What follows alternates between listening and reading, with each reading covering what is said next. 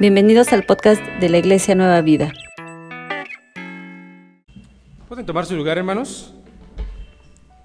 Una de las interpretaciones que da, se da a este pasaje que acabamos de leer, donde dice que Jesús enseñaba como quien tiene autoridad, era que cuando Jesús compartía alguna enseñanza de la Biblia, él decía lo que él opinaba. Regularmente en las sinagogas lo que se hacía es que se abría, se leía y se leía la interpretación de alguien más. Es como si yo viniera aquí y les predicara y yo les dijera, escuché una predicación que decía esto. O sea, pareciera que yo les diera la idea de alguien más. Por eso cuando dice que Jesús daba o enseñaba como quien tiene autoridad, era porque él daba una interpretación, como alguien que conocía la palabra de Dios. Ustedes, hermanos, una pregunta. Cuando leen su Biblia, ¿Qué les gusta más? ¿Leerla en papel o leerla en algún dispositivo electrónico? Papel. Ah, veo que traen mucho su Biblia en papel. Sí, los jóvenes ya leen en, en celular o en tablet o en computadora en otros lados. Yo por la experiencia he intentado migrar de una a otra, pero no me sale.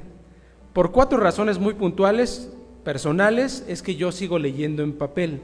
Y las cuatro razones es, la primera, en el celular o en la tableta tengo el icono de la Biblia y al lado está el icono de todas las redes sociales y a veces le doy al del Facebook al del... y ya no leí la Biblia, esa es la realidad.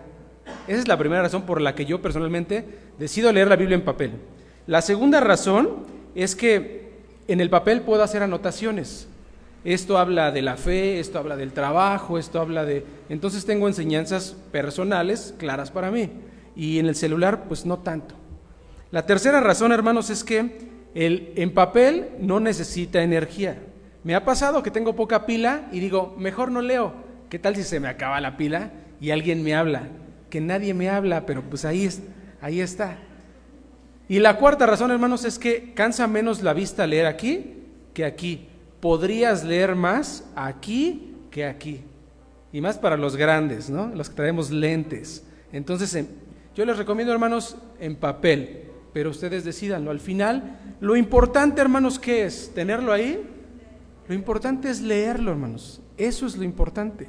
La palabra de Dios se describe a ella misma con las siguientes palabras porque la palabra de Dios tiene vida y poder y es más cortante que cualquier espada de dos filos y penetra hasta lo más profundo del alma y del espíritu, hasta lo más íntimo de la persona y somete a juicio los pensamientos y las intenciones del corazón. La palabra de Dios se describe ella misma y dice que es vida y es poder. Pero es vida y es poder cuando uno la lee si uno no la lee, esto no es vida ni es poder. No tiene sentido. No penetra hasta lo más profundo del alma. No llega hasta allá. ¿Cada cuánto, hermanos, deberíamos de leer la Biblia? Diario no, dice la hermana. Ah, diario sí. Diario sí, hermana. La palabra de Dios misma describe cada cuánto deberíamos de leer la Biblia. Aquí viene contenida la respuesta. Se las voy a leer de manera muy rápida, Deuteronomio 17, 18 y 20. Es una ley que instituyó Dios para los reyes.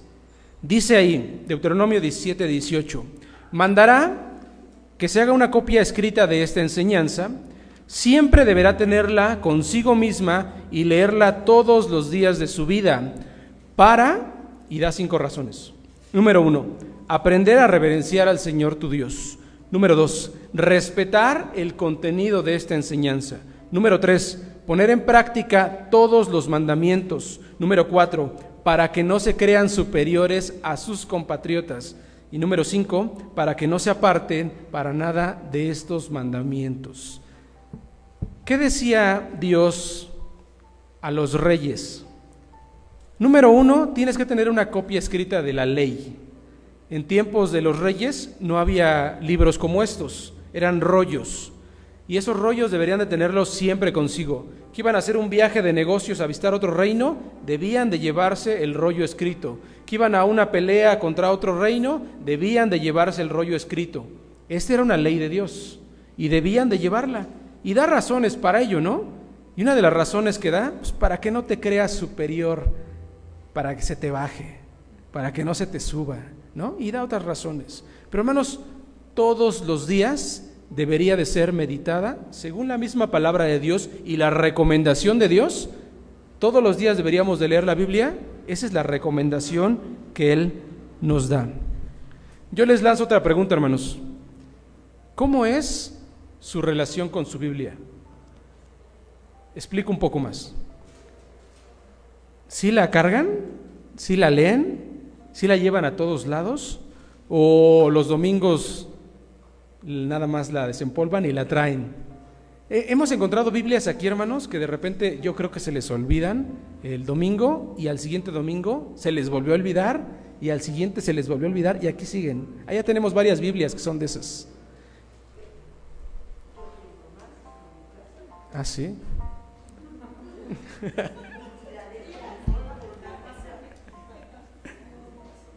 Lo importante, hermanos, es leerla, leerla, porque la Biblia da esa recomendación. Miren, la relación que tengas tú con la palabra de Dios define cómo es tu relación con la Biblia. Esa es la realidad. La, la relación que tú tengas con la palabra de Dios define cómo es tu relación con Dios. Tú puedes ver, tú puedes notar solamente por ver la Biblia cuando alguien sí la está utilizando y cuando alguien no la está utilizando. Eso se puede ver. Como sea tu relación con la palabra de Dios, va a definir cómo es tu relación con Dios. Y antes de empezar, hermanos, vamos a hacer una oración, ¿vale? Vamos a poner esto en manos de Dios.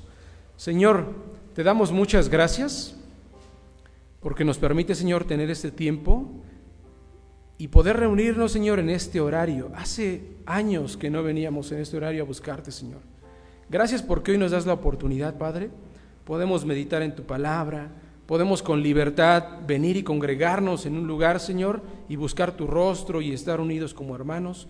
Podemos con libertad, Señor, venir y meditar en tu palabra. Gracias por la oportunidad que nos das, gracias por el tiempo y el espacio.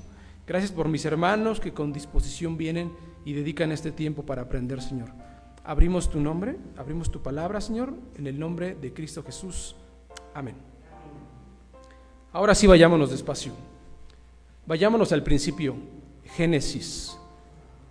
Está Dios y pone a Adán y le da una palabra, una palabra que pudiera parecer muy simple. En el huerto del Edén pone Dios dos árboles importantes, el árbol del bien y del mal y el árbol del conocimiento. ¿Sí? ¿Vamos bien? Está Dios y Dios le dice una palabra. No es una palabra escrita como la que tenemos nosotros, pero es una palabra audible, es palabra de Dios. ¿Y esa palabra cuál fue, hermanos? Puedes comer de todo árbol que hay aquí, excepto del árbol del bien, del conocimiento del bien y del mal. Esa era la palabra de Dios. La relación que tú tengas con la palabra de Dios va a definir cómo es tu relación con Dios. Váyanme siguiendo con cuidado, hermanos. Este mandato que Dios le dio, que Dios dio, o esta palabra que Dios dio, ¿a quién se la dio? ¿A Adán? ¿A Eva? ¿O a Adán y a Eva? Se la dio a Adán. Eva todavía no existía. Inmediatamente después el capítulo dice que hace a Eva, se la dio solamente a Adán. Y le dice, puedes comer de todo árbol, excepto del del conocimiento del bien y del mal. La relación, insisto con esto, la relación que tengas con la palabra que Dios te da va a definir cómo es tu relación con Dios. ¿Cómo fue la relación que tuvo Adán en ese momento? con la palabra audible que Dios le dio. Fue de deslealtad. No la consideró, pareciera que no la consideró importante, no la obedeció. Hermanos, en esta mañana voy a tratar de insistir, tomando la palabra misma, de cuán importante es que nosotros como pueblo de Dios consideremos como importante la misma palabra de Dios. Cuán importante, hermanos, y esto se los digo por una razón. A donde quiera que yo voy, me invitan a predicar, voy a alguna reunión de jóvenes, voy a una cuestión así, noto dos cosas importantes. La primera, muchas personas ya no cargan su Biblia. Personas cristianas, pues, estoy hablando, ¿no? No cargan su Biblia, a lo mejor la traen en el celular, a lo mejor la traen en otro lado, pero ya no la traen. Segunda idea, cuando hay cultos o hay alguna actividad y les piden abran su Biblia, muchos ya ni la abren Muchos ya ni la leen, ni el celular, o sea, ni nada, no, no abren. A veces se proyecta como nosotros aquí en las pantallas, pero ya no la leen. Pareciera que ya no es importante. A lo mejor ya la saben de memoria y por eso la traen toda aquí. Pero pareciera que ya no es importante. Como que está perdiendo, hermanos, el peso de la palabra de Dios para con el pueblo de Dios. Como que está restando importancia la palabra de Dios para con el pueblo de Dios. Esa parecería, esa es una impresión igual y estoy equivocado, es solamente una impresión. La lealtad que tengas tú con la palabra de Dios va a definir cómo es tu relación con Dios. Si nos vamos a la palabra audible que le dio Dios en ese momento a Adán, fue una de desinterés, de que no es importante, de que no pasa nada, de que no deslealtad a la palabra de Dios.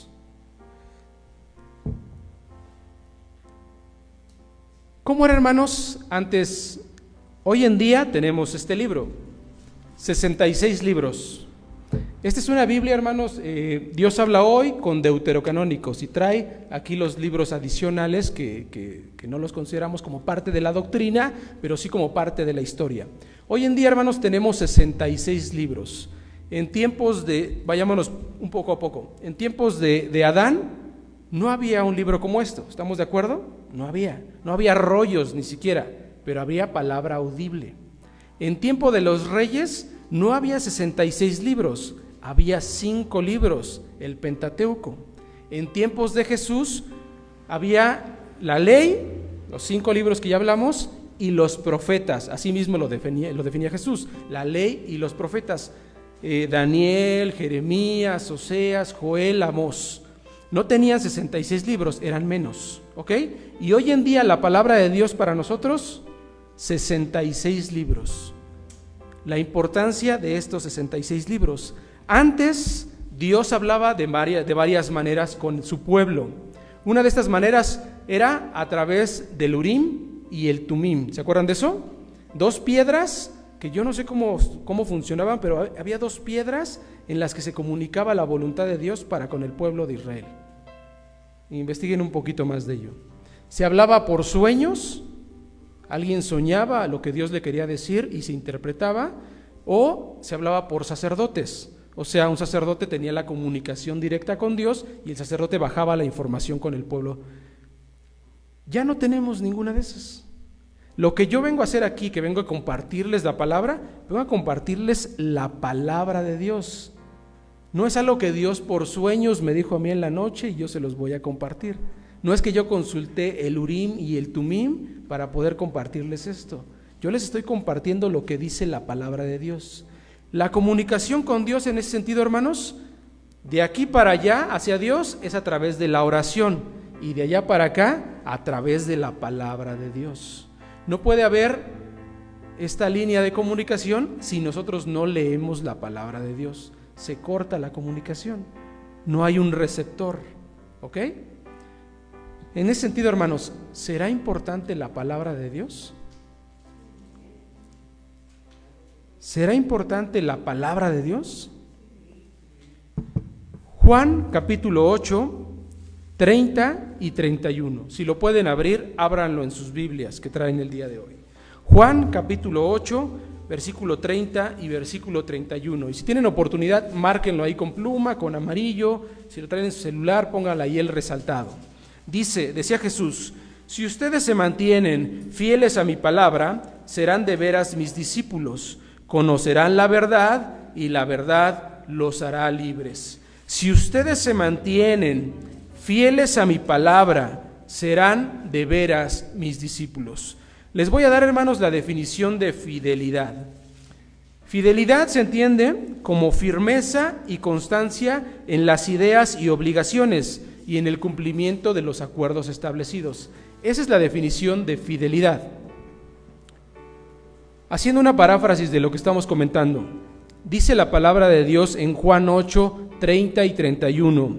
Si ustedes se mantienen firmes y constantes en las ideas y obligaciones y en el cumplimiento de los compromisos que aquí se establecen, de verdad serán mis discípulos.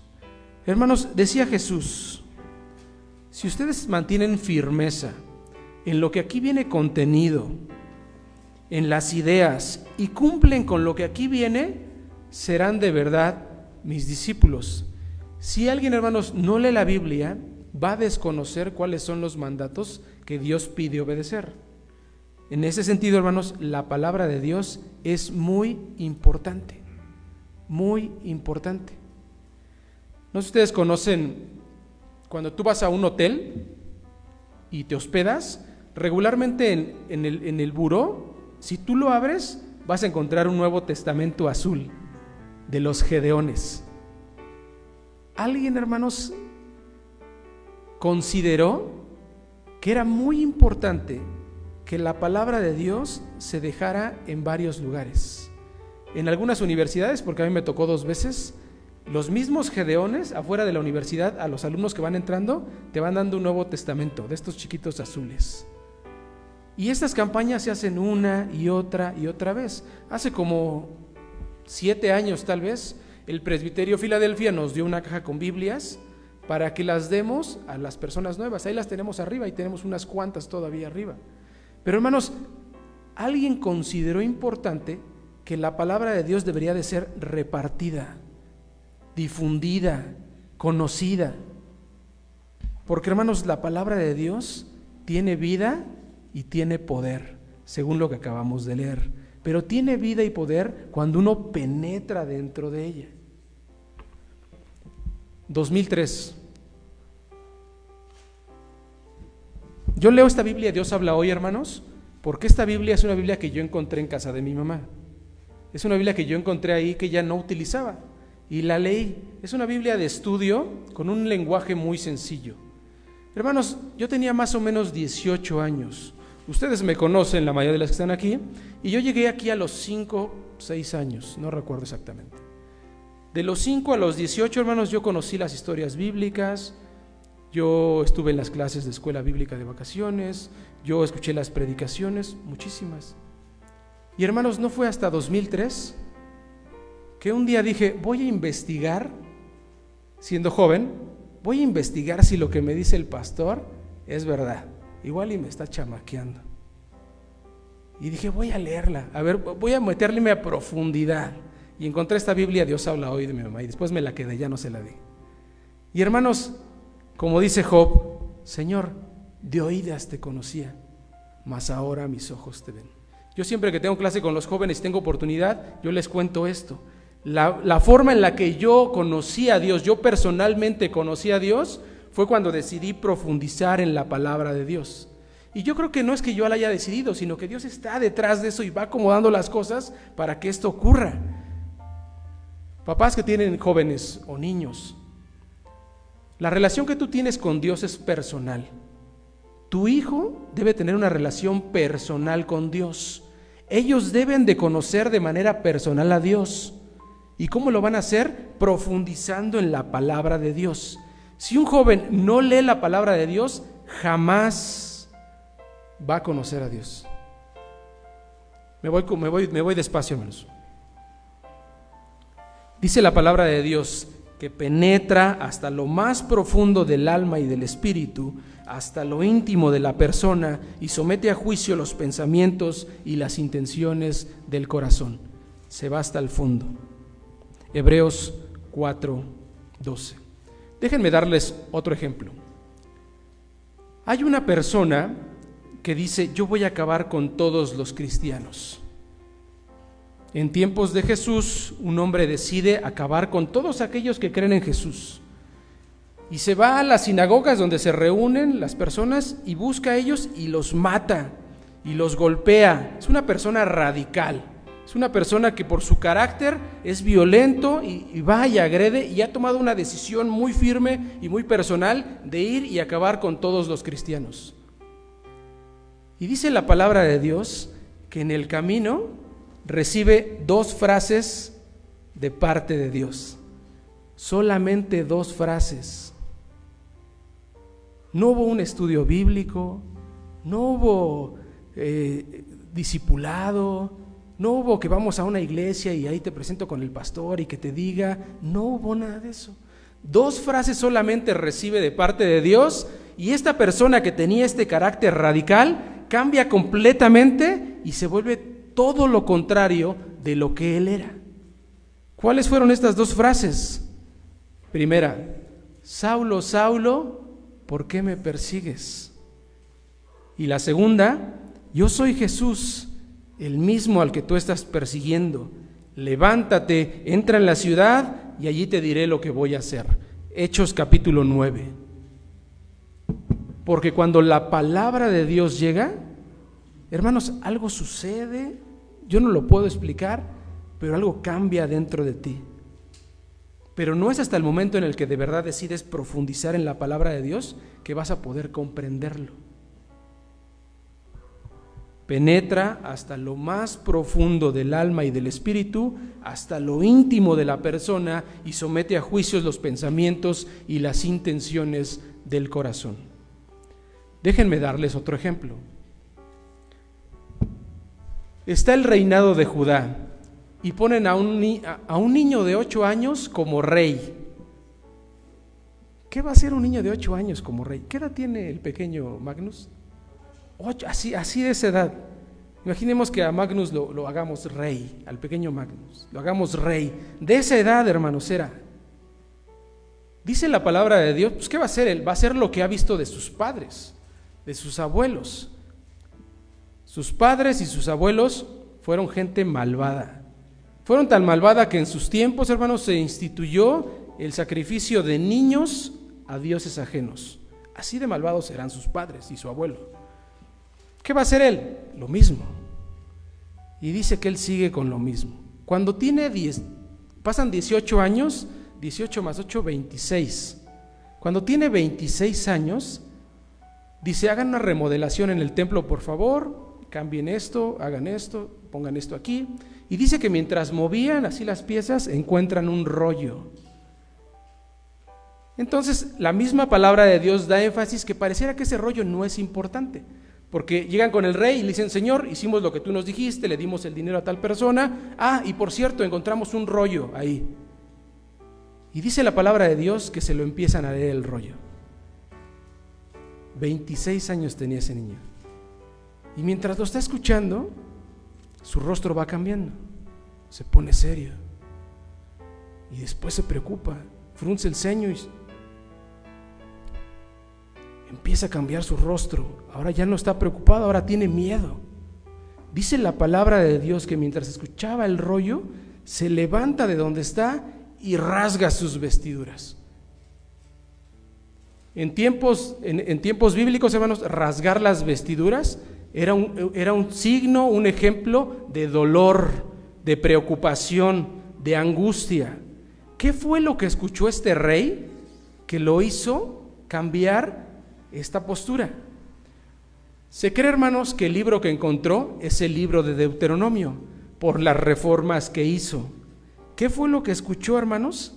Que lo hizo cambiar, que le hizo sentir de esta manera, preocupado, angustiado, con miedo.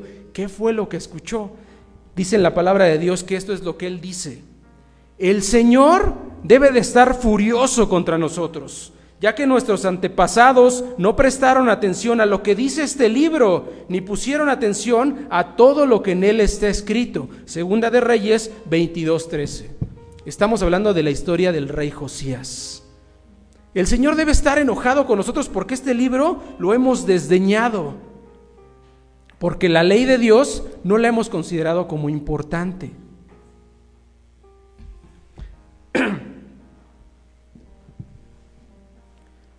¿Me regalas un poquito de agua?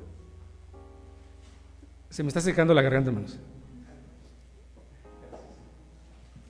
Les voy a pedir que abran su Biblia en Deuteronomio. Vamos a leer un poquito de lo que leyó.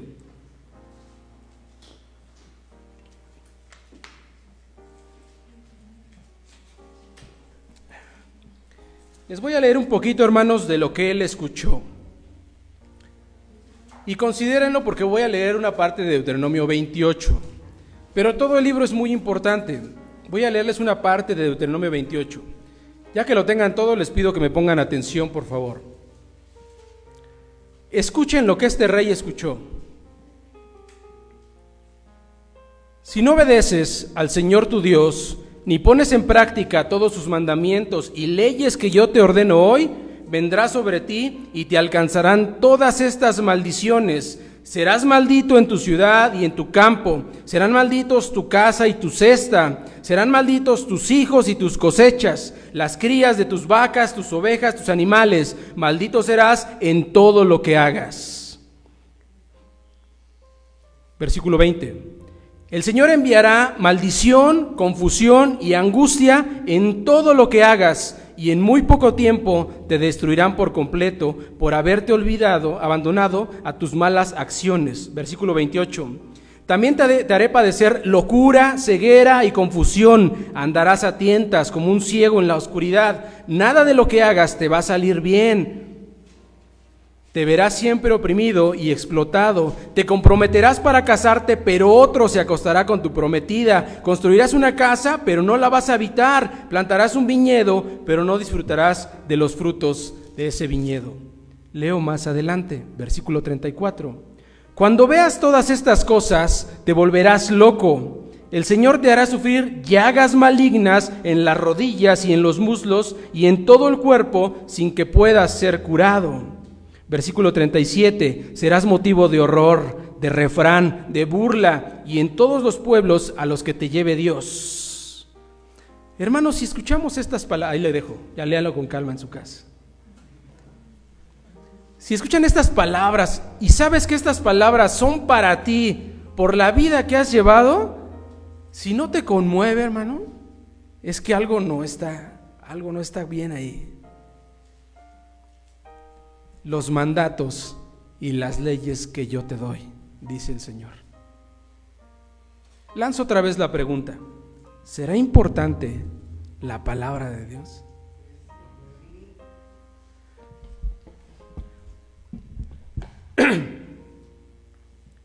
Hace poco no nos fui a cortarme el cabello a una estética y en la estética hay pantallas, ¿no? Y ahí puedes ver la tele y estaba viendo la familia Peluche. ¿Sí la conocen o no la conocen?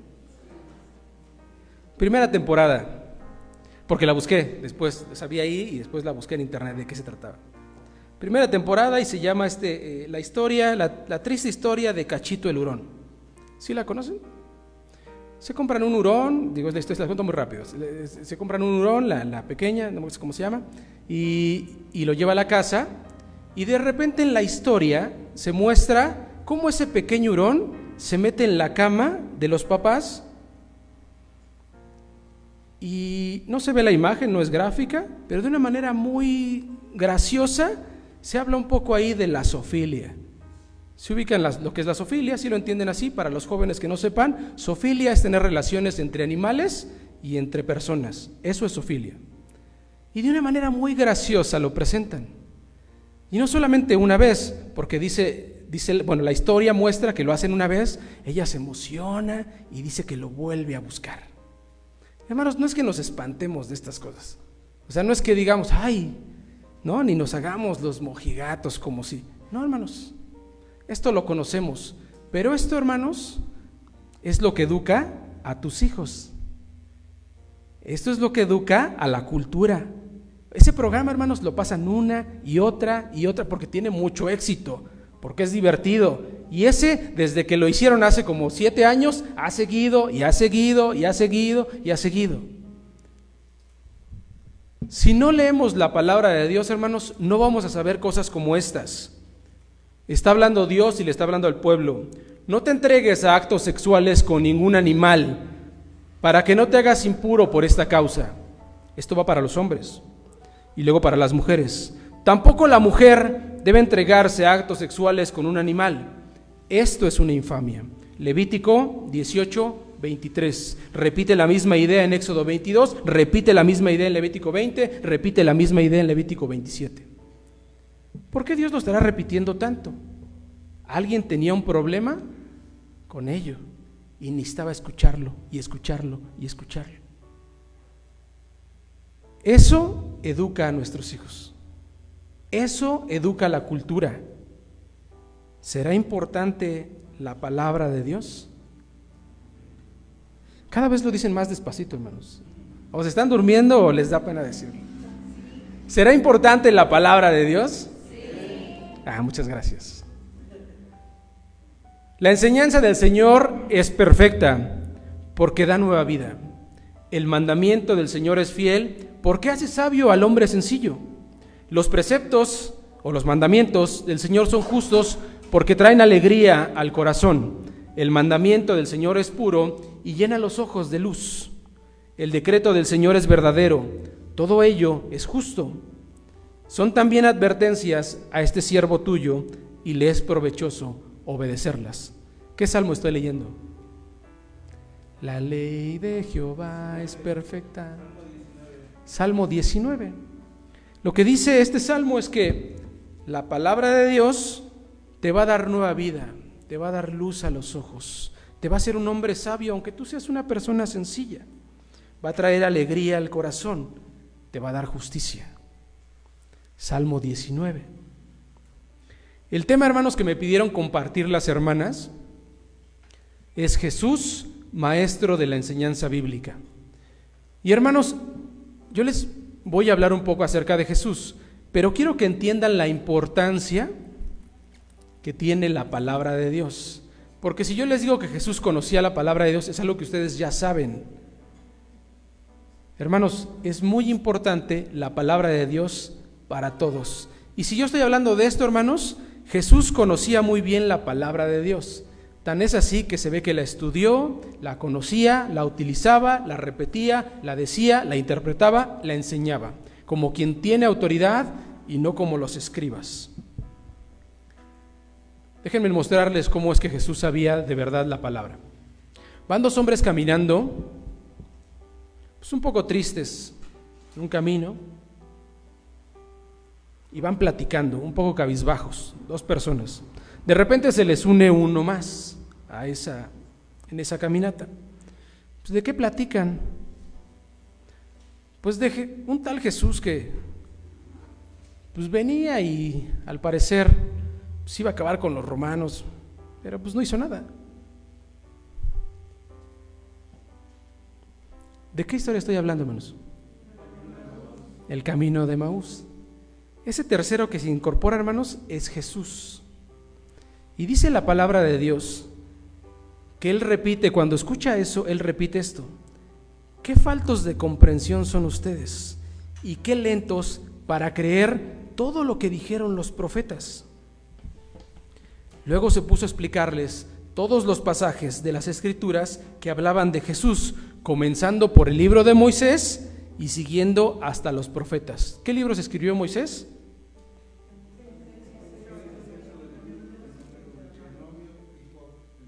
Y Job.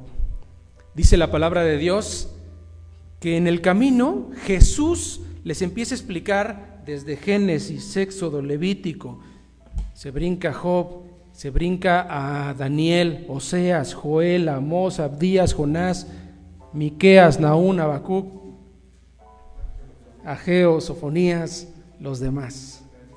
Ah, Zacarías, Malaquías, gracias. Dice que les empieza a hablar qué faltos y qué lentos son, porque no comprenden que en Génesis habla de Jesús, Éxodo habla de Jesús, Job habla de Jesús, Oseas habla de Jesús. Qué faltos y qué lentos son para creer lo que dice la palabra de Dios. Hermanos, alguien que explica desde Génesis y liga una historia a través de toda la Biblia es alguien que conoce a profundidad la palabra de Dios. Una persona que apenas empieza a leerla no podría hacer eso. ¿Jesús conocía la Biblia? Por supuesto que la conocía. Le estoy hablando de Lucas 24, el camino de Maús. Jesús conocía la Biblia. Déjenme darles otro ejemplo. Jesús hablaba por parábolas, ¿no? historias sencillas con una enseñanza muy práctica y muy útil. Dice la palabra de Dios que él empieza a dar una parábola. Y hay mucha gente que la está escuchando. Y ya, como la gente no pregunta, pues a lo mejor se quedaron con dudas y no preguntaron. Después se aparta con sus discípulos y sus discípulos le dicen, oye Jesús, pues explícanos, ¿no? Porque tampoco nosotros entendimos. ¿Qué quiere decir la parábola del sembrador? Porque le preguntan. Y Jesús dice, bueno, se las voy a explicar, a ustedes les ha sido permitido escuchar estas palabras, a ellos no. Los que oyen el mensaje del reino y lo entienden son como la semilla. Los que escucharon el mensaje del reino y lo entendieron son como los que son como esta semilla. Esta semilla puede caer entre las piedras. Cuando cae entre las piedras son aquellos que escucharon el mensaje y lo entendieron, pero después de las pruebas se desanimaron y se fueron. Pero hay otros, los que recibieron el mensaje y lo entendieron, pero los negocios de esta vida, el amor a las riquezas, ahogan el mensaje. Son aquellos que dicen, es que no tengo tiempo de leer la palabra de Dios, es que, es que el trabajo, no es que, es que tengo mucha tarea. ¿Cuántos de sus hijos les han dicho eso? No es que viene la pueblo porque tengo mucha tarea. Dice la palabra de Dios que el que cayó entre espinos son aquellos que escucharon el mensaje, lo entendieron, pero las cosas de esta vida, el amor a las riquezas, los negocios, la ahogaron. Pero hay otros que cayeron en el camino. Son aquellos que escucharon el mensaje de Dios, lo entendieron, pero dice la palabra que llegó el maligno y lo quitó del corazón. Y están los otros, los últimos, que son aquellos que escucharon el mensaje, que lo entendieron y dieron fruto. Son estos cuatro. Déjenme darles por pasos. Número uno, los que escuchan. Número dos, los que entienden. Porque una cosa es leer sin entender. Yo creo que hemos tenido días cuando abrimos la Biblia y no agarramos nada, no pescamos nada. Yo a números no le pesco mucho, ¿eh? A números como que, a ver si puedo me lo brinco. Digo, lo dado de leer rápido, pero me lo brinco porque no le pesco mucho yo personalmente. A lo mejor ustedes sí. Entonces lo leo pues pocas veces. Pero ahí está, hay que leerlo. Hay que leerlo y hay que entenderlo. Para entender, hermanos, habla de una persona que profundiza. ¿A quién se lo dijo? ¿Por qué se lo dijo? ¿En qué tiempo se lo dijo? ¿En qué contexto? Pues, ¿Por qué? ¿Sabían ustedes? Eso le iba a decir, ya me lo ganaste. ¿Sabían ustedes que se cree que Moisés escribió el libro de Job? Yo lo acabo de descubrir. Estaba en Cuautitlán en la semana y en una librería afuera vendían libros pues, viejos. Y de repente me asomé a ver y había unas Biblias. ¿Cuánto por la Biblia? 25 pesos. Me costó 25 pesos, más, que, más barata que en la librería cristiana. No, pues démela, me la llevo. Hermanos, la palabra de Dios para ellos no es importante. Pero esta, esta Biblia que compré es una traducción del inglés que justamente trae ahí las fechas de cuándo se escribió, fechas tentativas, quién es el autor y en qué tiempo se escribió. Y yo ahí acabo de leer que Moisés, yo no lo sabía, hasta hace una semana. Pero hermanos, una persona que lo entiende es alguien que profundiza, que lee, que investiga. Papás, cómprenles a su hijo, a sus hijos, una Biblia conforme a su edad. Hay Biblias para niños, con un lenguaje muy sencillo, con historias, que lo entiendan. Si tú les compras la Biblia Reina Valera 1960, va a estar complicado que la entiendan. No quiero decir que esté mal. Lo que digo es que que lo entiendan, que lo entiendan. No podemos, hermanos, permanecer siempre con la misma enseñanza. Los que son adultos, cómprense una Biblia de estudio. O ténganla en su casa, pues por lo menos. Cómprense los diccionarios bíblicos para que cuando tengan dudas, ¿qué significa esto? Voy a investigarlo aquí. Hermanos, hoy en día ya lo puedes tener aquí en la tableta, aquí puedes tener diccionarios, aquí puedes tener interpretaciones de cada uno de los libros. Aquí están. Y si eres acá avispado en el internet, son gratis. Si no, pues hay que pagar por ellos. Pero aquí está, hermanos. Los que lo leen y lo entienden. Habla de un poco más.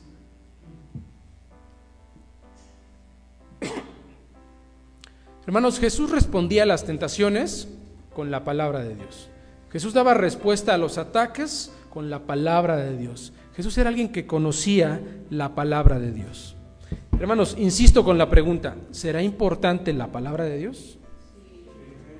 Déjenme terminar con esta idea. Mateo, no lo busquen, ¿eh? yo se los... Sí, cuando lo buscan se distraen. Mateo capítulo 7 dice lo siguiente. Está Jesús y dice, no todos los que me dicen, Señor, Señor, entrarán en el reino de los cielos, sino solamente los que hacen la voluntad de mi Padre Celestial. Aquel día muchos me dirán, Señor, nosotros comunicamos mensajes en tu nombre, y en tu nombre expulsamos demonios, y en tu nombre hicimos milagros. Pero entonces les contestaré, apartaos de mí, hacedores de maldad.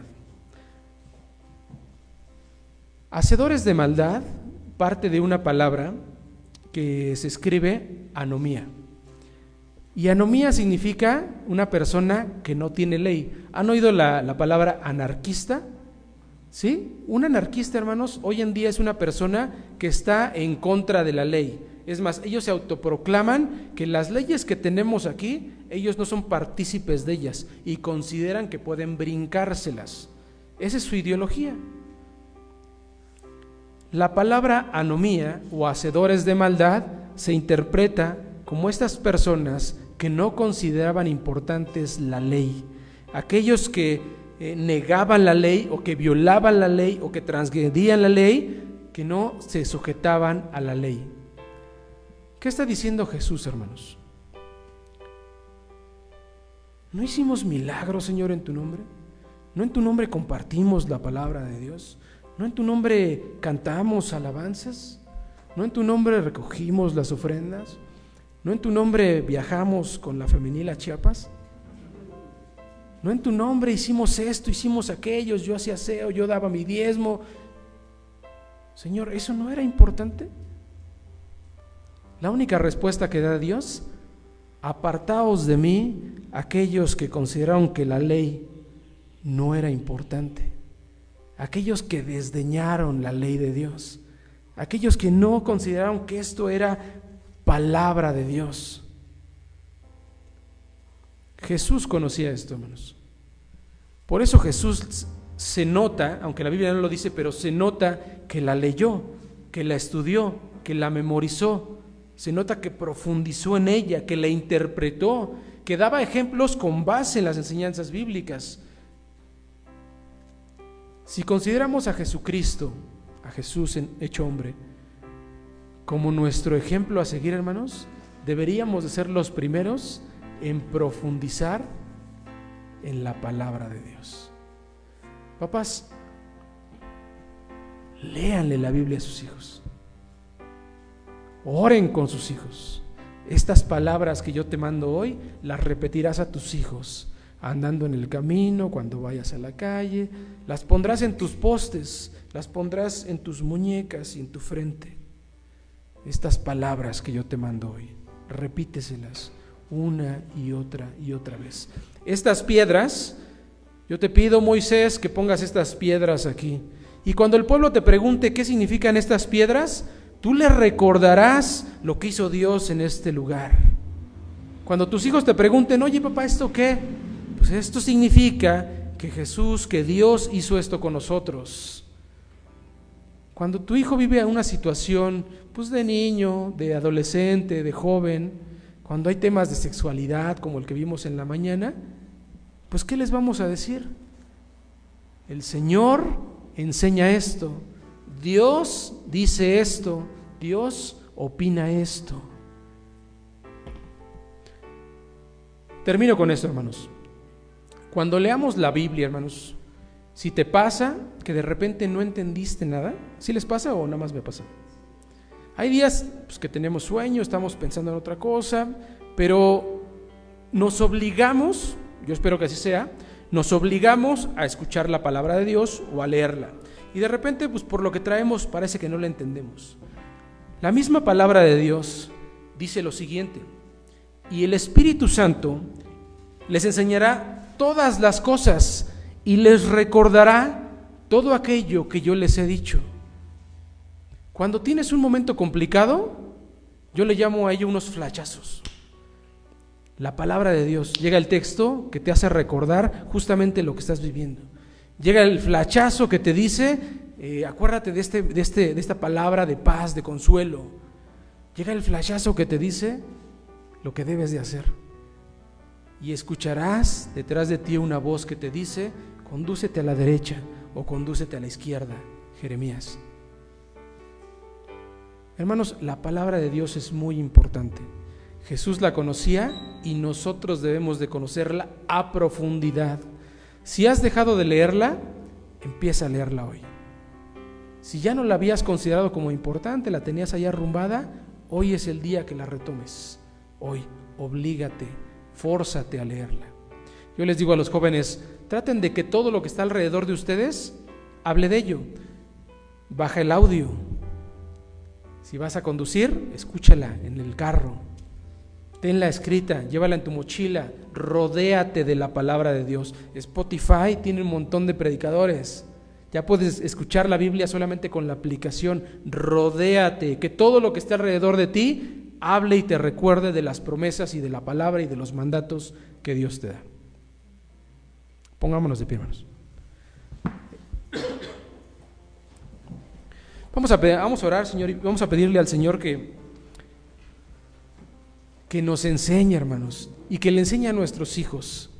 Vamos a orar por ello. Padre, te damos gracias porque tú nos recuerdas siempre, Padre, que es importante considerar tu palabra, Señor. Y Señor, yo sé que hay momentos en los que no, no, queremos leerla, hay momentos en los que nos olvidamos de ella, hay momentos en los que pensamos que no es importante o que ya la conocemos. Señor, yo te pido en el nombre de Jesucristo que en cada uno de mis hermanos, Padre, tú les permitas a ellos recordar la importancia que tiene profundizar, memorizar, meditar y estudiar la palabra de Dios. Señor, que ninguno de mis hermanos que escucha este mensaje y los que lo van a escuchar más adelante, Padre, que no olviden la importancia que tiene tu palabra que nos has dejado, Señor. Gracias porque la tenemos con nosotros. Gracias porque no estamos abandonados, Señor, a lo que creemos, porque siempre tenemos base que tú nos has dejado, Padre, para guiarnos y conducirnos en esta vida que es complicada. Te agradecemos por ello, Padre. Te ruego que en el nombre de Jesucristo tú les inquietes, les muevas en el corazón a mis hermanos, para que si alguno de ellos, Señor, ha dejado de leer la palabra, pueda volver, recordar y leer la palabra de Dios. Te lo, te lo pido en el nombre de Cristo Jesús. Amén. Tomen su lugar, hermanos. Si quieres aprender más acerca de Dios, te invitamos a seguir en nuestras redes sociales que son Spotify, INP Nueva Vida, JM, Facebook, Iglesia Nacional Presbiteriana Nueva Vida, YouTube, INP Nueva Vida, JM, Instagram, arroba INP Nueva Vida. El correo electrónico, si nos gustas contactar, es inpnuevavida, arroba gmail.com. Dios te bendiga.